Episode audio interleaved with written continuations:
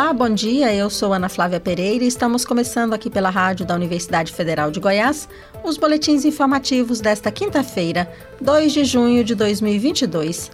Nossa programação você pode acompanhar pelos 870m, pelo site radio.fg.br e pelo aplicativo MinUFG. Os boletins informativos da Rádio Universitária você encontra disponível também em formato de podcast nas principais plataformas digitais.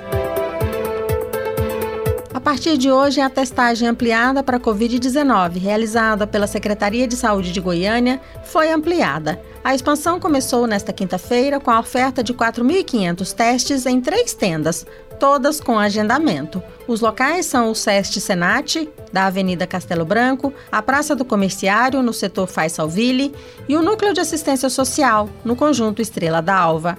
Amanhã, 3 de junho, o número de testes disponíveis continuará aumentando. Serão ofertados 6 mil testes em três tendas o CEPAL da Vila Bajá, o CEPAL do Jardim América e a Praça da Juventude, no Jardim das Aroeiras. E amanhã volta a funcionar o sistema de drive-thru no Clube Ferreira Pacheco, no setor Santa Genoveva, também com agendamento.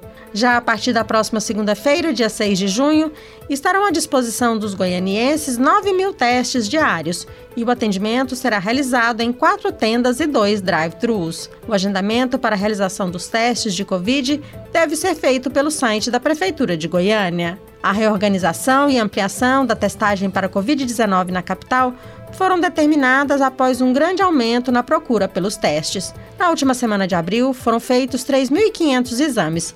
Já na última semana de maio, foram 17.700. E neste período, a taxa de positividade também subiu. Em abril, esse índice foi de 11,8% nas tendas da prefeitura.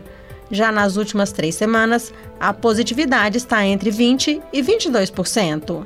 A rede particular também registra aumento da testagem. O Sindicato dos Laboratórios de Análises e Bancos de Sangue de Goiás registrou 100 mil exames na última semana, com 35% de diagnósticos para o coronavírus. Os planos de saúde apontam a mesma tendência. A Unimed fez 5.800 testes em um mês, com 41% de positivos.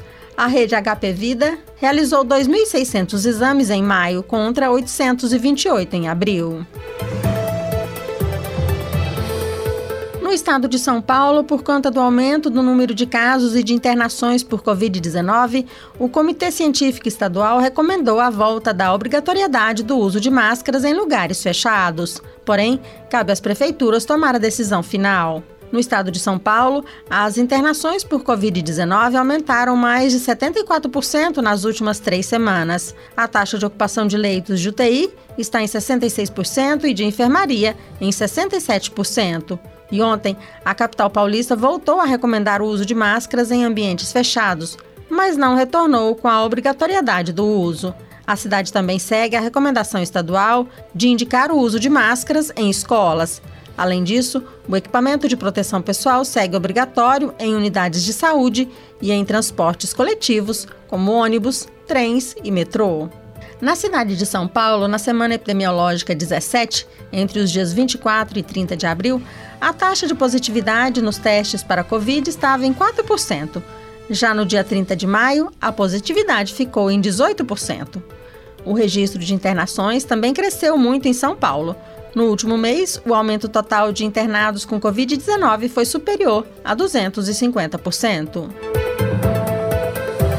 Também no estado de São Paulo, na cidade de Araraquara, o uso de máscaras voltou a ser obrigatório em ambientes fechados e em lugares abertos com aglomerações. Essa determinação é da última terça-feira, dia 31 de maio. De acordo com dados da Prefeitura, cerca de 57% dos testes realizados na cidade na última terça-feira foram positivos para a Covid-19. Em Curitiba, capital do Paraná, a volta da obrigatoriedade das máscaras consta em decreto desde o dia 20 de maio. E no estado de Santa Catarina, o Comitê da Secretaria de Saúde recomendou na semana passada o retorno do uso em lugares fechados.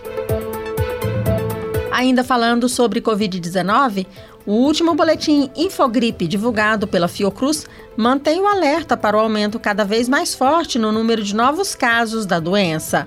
Entre a primeira semana de abril e a última de maio, houve crescimento de 50% na média móvel de casos semanais.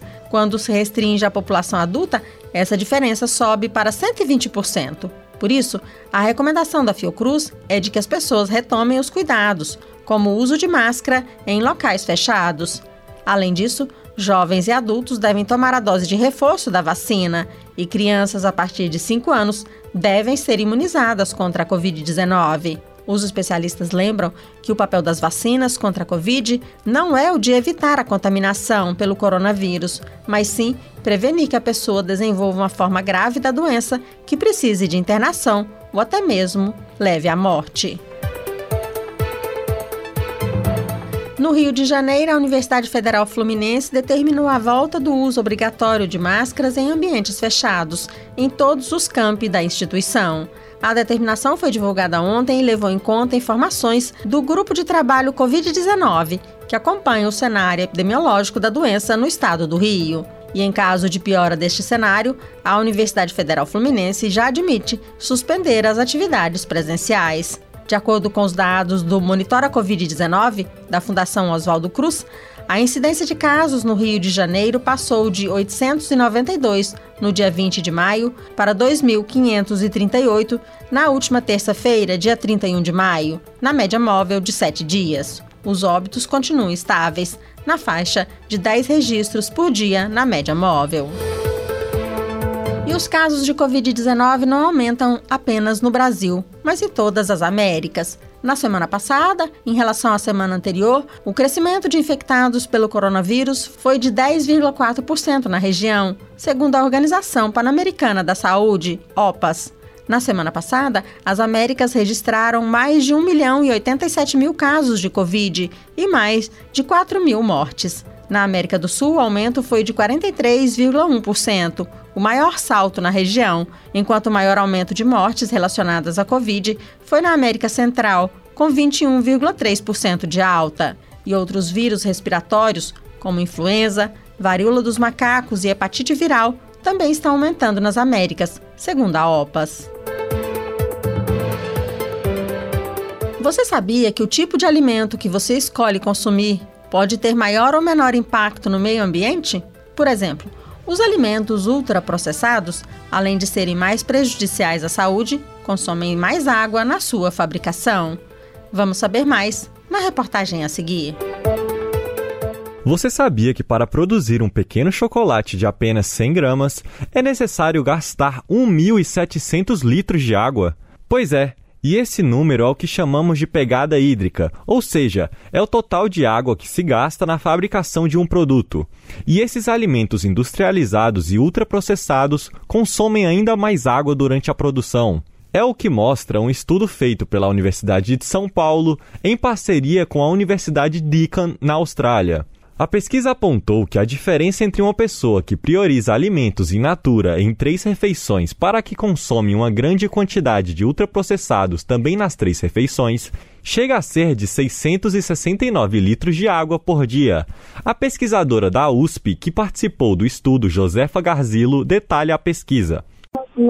Comparamos a dieta com o menor consumo de ultraprocessados para aquela dieta com o maior consumo de ultraprocessados. E essa diferença dá em torno de 600 litros de água aproximadamente a mais de uma dieta para outra. Além de impactos ambientais, os alimentos ultraprocessados tendem a aumentar o risco de doenças crônicas, a exemplo da obesidade, doenças cardiovasculares e aumento da mortalidade. Josefa indica a melhor forma de mudar a alimentação a fim de reduzir a agressão ambiental e evitar complicações de saúde. Mantendo a alimentação nas refeições regulares e consumindo alimentos in natura, frutas, verduras, legumes, né, arroz feijão, né, mantendo aquela alimentação que a mãe, a avó da gente sempre orientou. Né? Mas o trabalho dos pesquisadores sobre o tema ainda não terminou. Eles vão continuar estudando os impactos ambientais que os alimentos geram durante o processamento. É possível acessar o Guia Alimentar para a População Brasileira na biblioteca virtual do Ministério da Saúde, com dicas sobre como ter uma alimentação com ingredientes não processados. O endereço é bvsms.saude.gov.br, com supervisão de Raquel Mariano, da Rádio Nacional em Brasília, Eduardo Cupertino. Hoje à noite, o Palácio da Música do Centro Cultural Oscar Niemeyer, em Goiânia, irá receber a Orquestra Filarmônica de Goiás. A apresentação gratuita será a partir das 8 da noite. Mas antes, a partir das 7 horas da noite, a plateia poderá participar de uma conversa com a maestra associada Mariana Menezes e a solista convidada, a mezzo-soprano Denise de Freitas. A conversa com a plateia será sobre o repertório do concerto, dois dos mais importantes balés do século XX. Ambas as peças foram gravadas muitas vezes, mas raramente são tocadas em concertos. De acordo com o diretor artístico e maestro Ney Thompson, as duas obras estão entre as mais brilhantes do século passado. Ele explica que Ravel e Defaya são compositores muito diferentes estilisticamente, mas compartilham de uma orquestração virtuosa. Lembrando que a Filarmônica de Goiás é parceira da Escola do Futuro em Artes Basileu França. Os músicos trabalham lado a lado com os alunos da Orquestra Sinfônica Jovem de Goiás. Na Rádio Universitária você pode acompanhar um novo boletim informativo às 11 horas da manhã. Nossa programação você pode seguir pelos 870m, pelo site radio.ufg.br e pelo aplicativo MinUFG. Nós também estamos nas redes sociais. Curta nossa página no Instagram e no Facebook. E lembre-se, a pandemia de Covid-19 não acabou. Continue se cuidando. Ana Flávia Pereira, para a Rádio Universitária.